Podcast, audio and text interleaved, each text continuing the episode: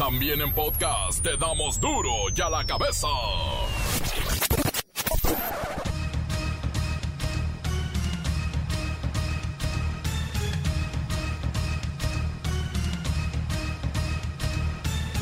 Martes 5 de mayo del 2020 yo soy Miguel Ángel Fernández y esto es duro y a la cabeza, sin censura.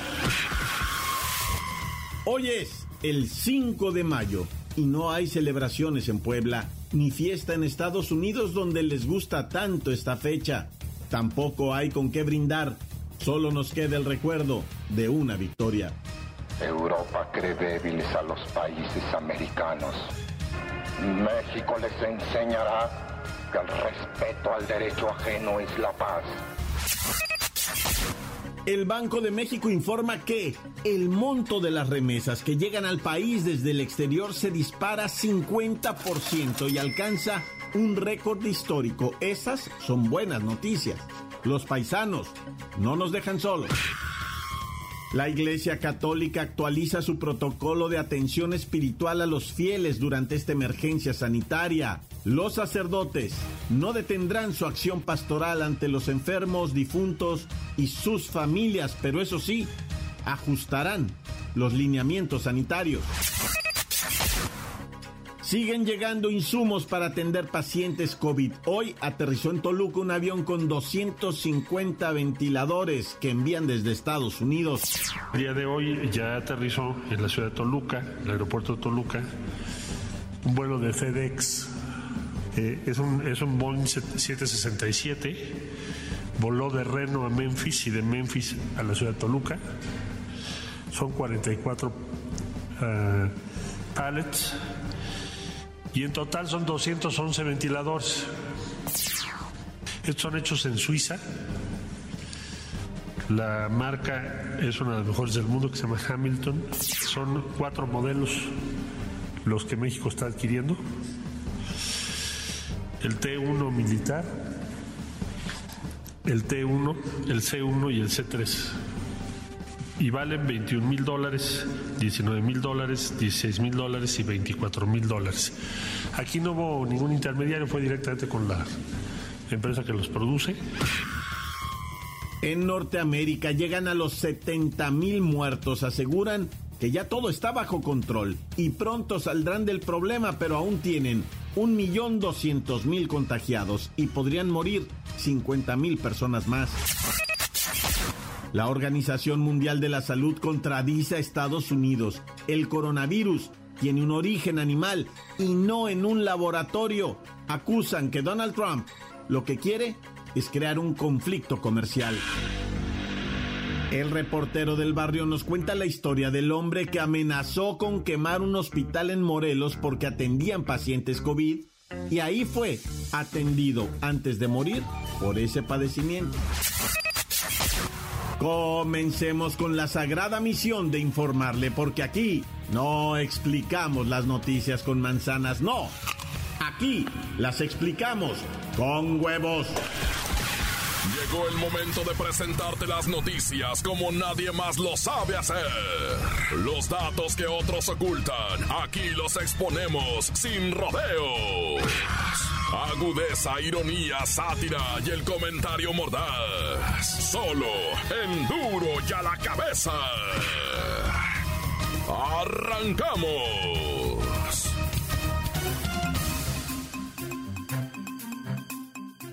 Hugo López Gatel, subsecretario de Prevención y Promoción de la Salud, afirmó que gracias a las intervenciones realizadas en México se ha logrado reducir cerca del 60-75% de la cantidad de contagios de COVID-19. Esto es la razón por la que decimos con esta y otros elementos de evidencia que hemos aplanado la curva. Bien, muy bien, vamos con eh, Luis Ciro Gómez Leiva desde Palacio Nacional. Miguel Ángel, amigos de Duro y a la Cabeza. Efectivamente, López Gatel informó esta mañana que nuestro país tuvo una duplicación inicial cada dos días durante los primeros cuatro o cinco días que se alcanzaron los 100 casos. Posteriormente, explicó, se presentó una inclinación muy drástica de la curva y empezaron a tener duplicaciones cada cinco días. México ha tenido una duplicación inicial cada dos días, solamente los primeros cuatro o cinco días que alcanzamos los primeros 100 casos, y posteriormente tuvimos una inclinación muy drástica de la curva y empezamos a tener duplicaciones cada cinco días. Y al llegar al día 40 tuvimos un cambio también nuevamente y estamos teniendo duplicaciones cada seis días. Es decir, se está haciendo cada vez más lenta la epidemia. Esto es la razón por la que decimos con esta y otros elementos de evidencia que hemos aplanado la curva. El doctor Gatel dejó en claro que aplanar la curva no quiere decir que es exactamente plana, porque esto sería que no tenemos una epidemia. Lo que quiere decir aplanar la curva es que comparado con lo que hubiéramos tenido si no hubiéramos hecho las intervenciones, principalmente la Jornada Nacional de Sana Distancia, habríamos tenido muchos más contagios y defunciones. Durante la conferencia también mostró una réplica del modelo de la curva con las 32 entidades de la República Mexicana, de la cual destacó que en la CDMX la velocidad de duplicación es cada 7 días y que Jalisco es un ejemplo de cómo la curva empezó muy lenta desde el principio gracias a las intervenciones que se hicieron desde que se confirmó el primer caso de coronavirus.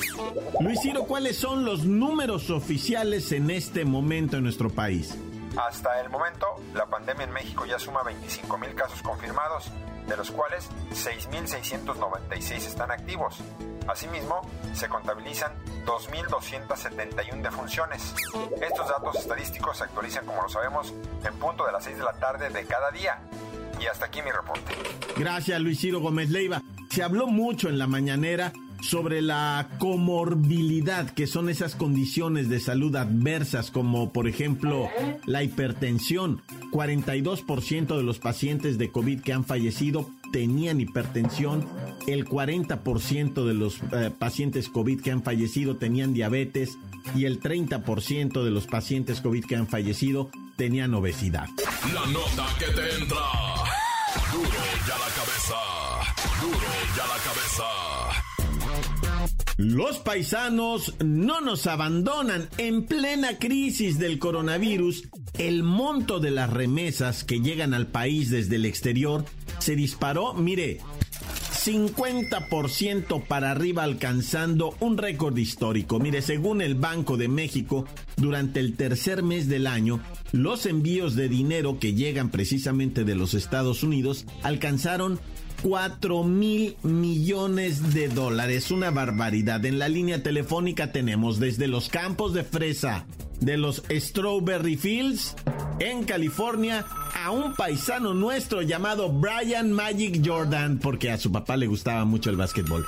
Brian Magic Jordan, bienvenido a Duro y a la Cabeza. Allá están celebrando el 5 de mayo.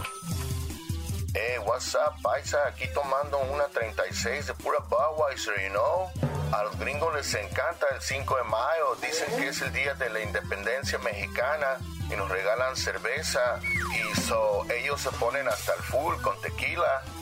Sí, es una tradición en Estados Unidos eso de festejar, celebrar el 5 de mayo como si fuera la independencia. Pero mira, cambiemos de tema. De un mes a otro, el dinero que ustedes envían subió un 50% y pasó de 2.300 millones de dólares a 4.000 millones de dólares. Esto es verdaderamente de agradecerse y sobre todo en las condiciones actuales que son verdaderamente difíciles. Oh, Simón, es que primero mandamos más dinero por el Día del Niño y ahora estamos mandando mucho más para celebrar a mamá el domingo. Que es día, es el Happy Mother's Day, you know. Claro, entiendo, debe ser terrible estar lejos de casa en estas fechas y no poder venir por falta de papeles. Hey, what do you say, man? ¿Qué dices? Yo sí tengo papeles. No voy a ir para allá porque allá dicen que no hay cerveza. O sea, ¿qué clase de Día de las Madres es ese, fool? No alcohol, no cerveza, no serenata, no fiesta. Nomás estar sentados viéndonos la cara ese. O sea, ni loco. So mejor me quedo acá, cuando menos aquí sí hay cerveza. Bueno, sea por el motivo que quieran, pero la realidad es que el monto registrado en marzo de este, este marzo del 2020 representa un incremento anual del 35% frente a los 2.957 millones de dólares del año pasado, del año 2019. Hay un incremento tremendo. Y eso nos está ayudando mucho a la economía en estos momentos. Brian Magic Jordan, mándale un saludo a tu mamá que seguramente nos está escuchando. Eh, 500 dólares y de ahí nomás agarra 20 y me guardas los demás para ir ya que pase todo esto y venda cerveza. Con los 20 dólares vas a la marqueta y compras todo para hacerme un mole con arroz rojo y caldo de gallina para unos 60 personas porque quiero celebrar y darle el rancho cuando vaya. So, no te gastes los 20 dólares en tonterías, ya te conozco. Le das lo que sobre a la María para que le compre algo bonito al niño, you know? Ya te quiero ver, mamá. Encuéntranos en Facebook, facebook.com, diagonal duro y a la cabeza oficial. Estás escuchando el podcast de duro y a la cabeza. Les recuerdo que están listos para ser escuchados todos los podcasts de duro y a la cabeza. Búsquelos en Himalaya o también en las cuentas oficiales de Facebook y Twitter. Duro y a la cabeza. La Iglesia Católica actualizó su protocolo de atención espiritual a los fieles durante la emergencia sanitaria por COVID-19. Los sacerdotes realizan su acción pastoral ante los enfermos, difuntos y sus familiares, pero ajustándose a los lineamientos sanitarios. Vamos con Lola Meraz. Lola, los fieles que no pueden ir a la iglesia por la cuarentena se van a confesar por videollamada.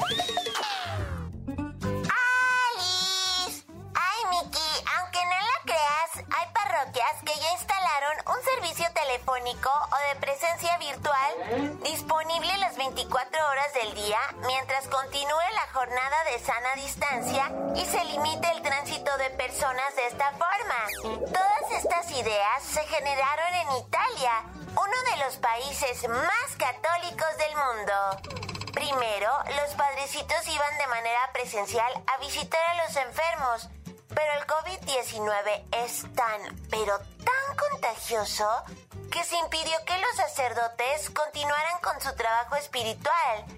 Así que encontraron nuevas maneras de la mano de la tecnología.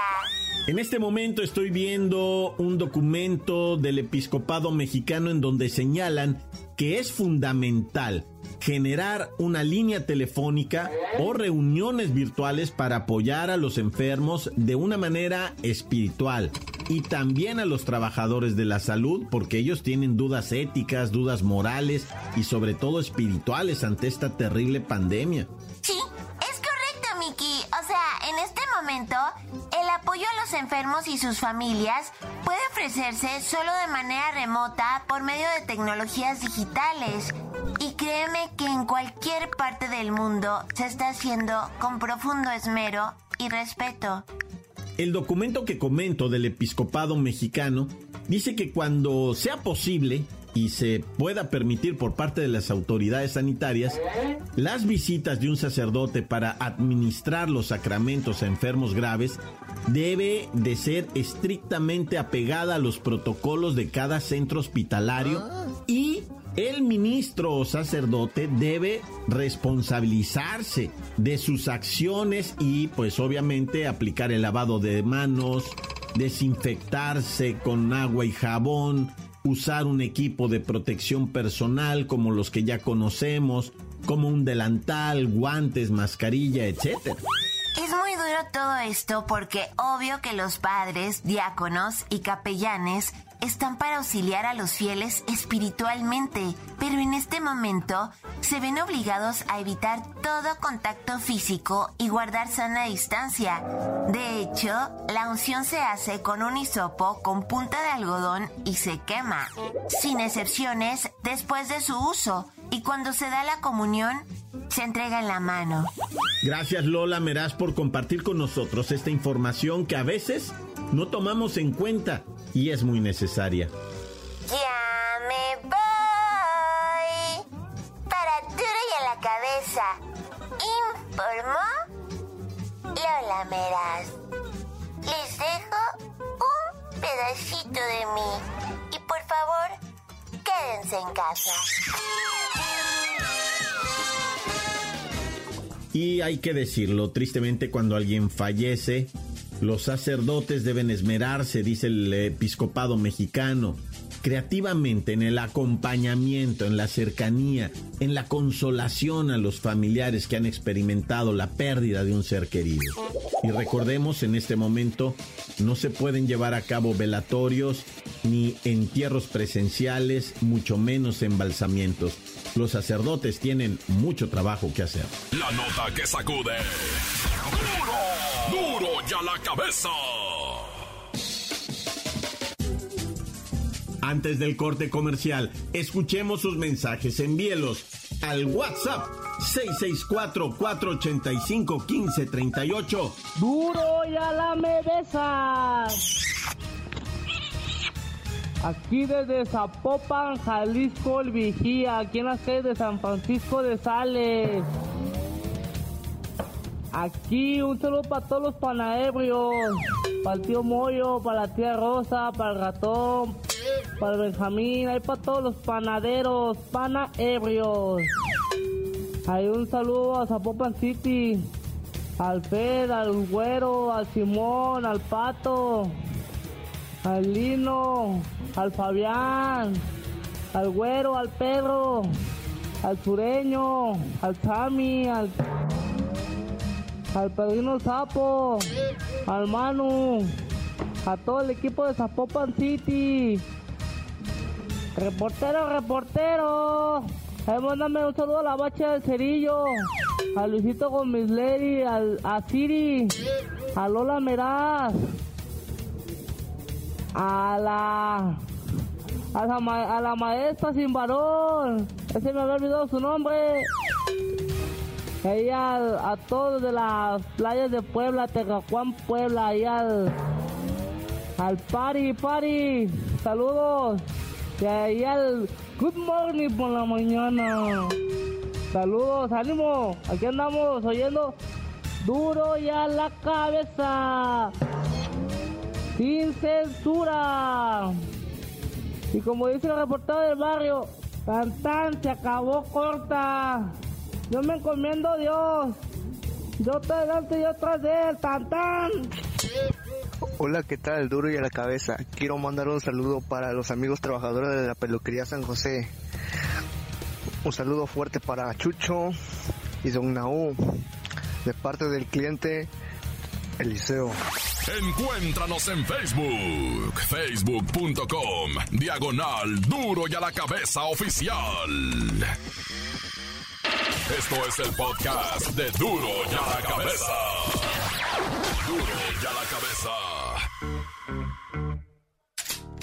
Murió por COVID-19 uno de los opositores a que un hospital en Morelos atendiera a pacientes con este padecimiento. Y mire lo que son las cosas. Calmantes, montes, alicantes, pintos, pájaros, cantantes. ¿Qué pasó, raza? ¿Cómo están? Así como que hoy me oigo como en un botecito con agua, ¿verdad? Pero pues, ¿qué le hace? Lo importante es que salga la chamba, ¿verdad? Juicio. Bueno, hoy te quiero platicar de una peluquería, ¿verdad? Allá en la Ciudad de México, en donde un individuo ah, estaba cortándose el pelo, el madre el coronavirus. Dijo, a mí no me pega, o sea, na- nadie me lo puede contagiar. Y estaba ahí el invidebo, va peluqueándose cuando de repente se mete para adentro, ¿verdad? Un asesino de esos alias sicarios, ¿verdad? Y se le queda mirando y quién sabe qué tantas cosas le empieza a decir el peluquero, ¿verdad? Que era así medio peluquero, peluquera, ¿verdad? Medio niño, niña. Se avienta para atrás así sin dar. Y el, el invidebo, el sicario, pues nota que ya todo mundo pues la malició, ¿verdad? De que ahí va a haber una onda acá brava.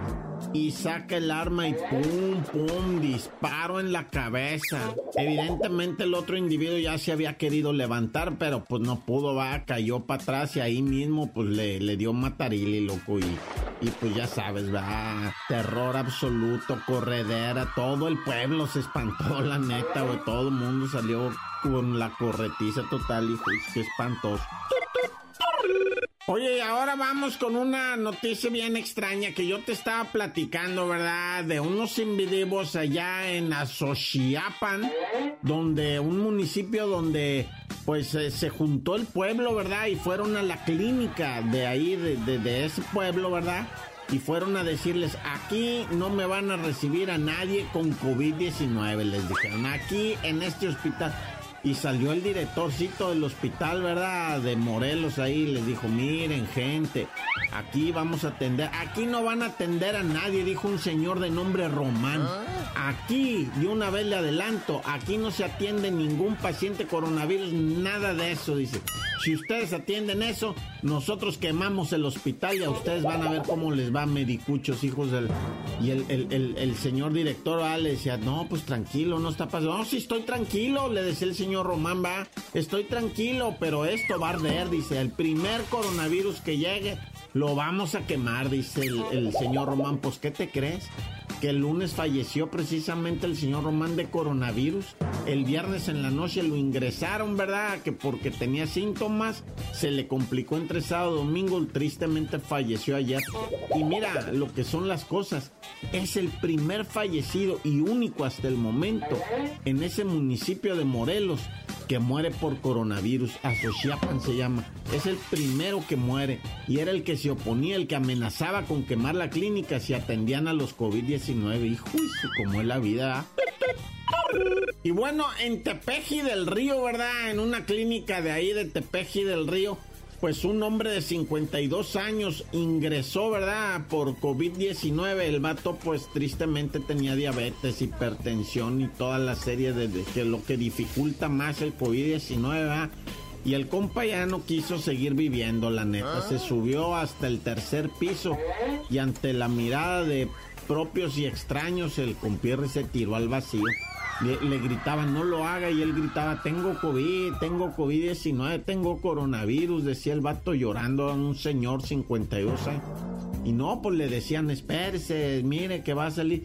El dato, el dato duro aquí, dicen las enfermeras, vea, en el parte que hicieron, que él estaba, pues ahora sí, no enfermo de gravedad, que tenía altas posibilidades de, de salir del coronavirus. Pero pues le ganó el terror, o sea, él, él la verdad estaba en el hospital y todo, pero era un enfermo no grave, o sea, ni siquiera le habían puesto que respirador ni, ni nada de eso, o sea, lo tenían en observación al amigo, y por eso logró escaparse, fue un escándalo, pero bueno, descanse en paz y en gloria esté. ¡Corta!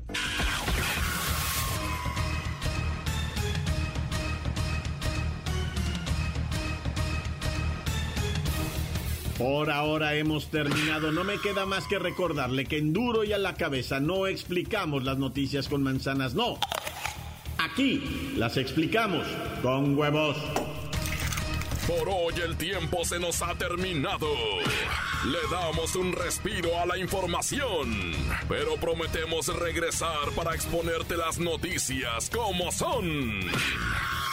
Duro y a la cabeza es Miguel Ángel Fernández, Arturo González, Evi González y la producción de Luis González, el señor X. Una producción original de MBS Radio.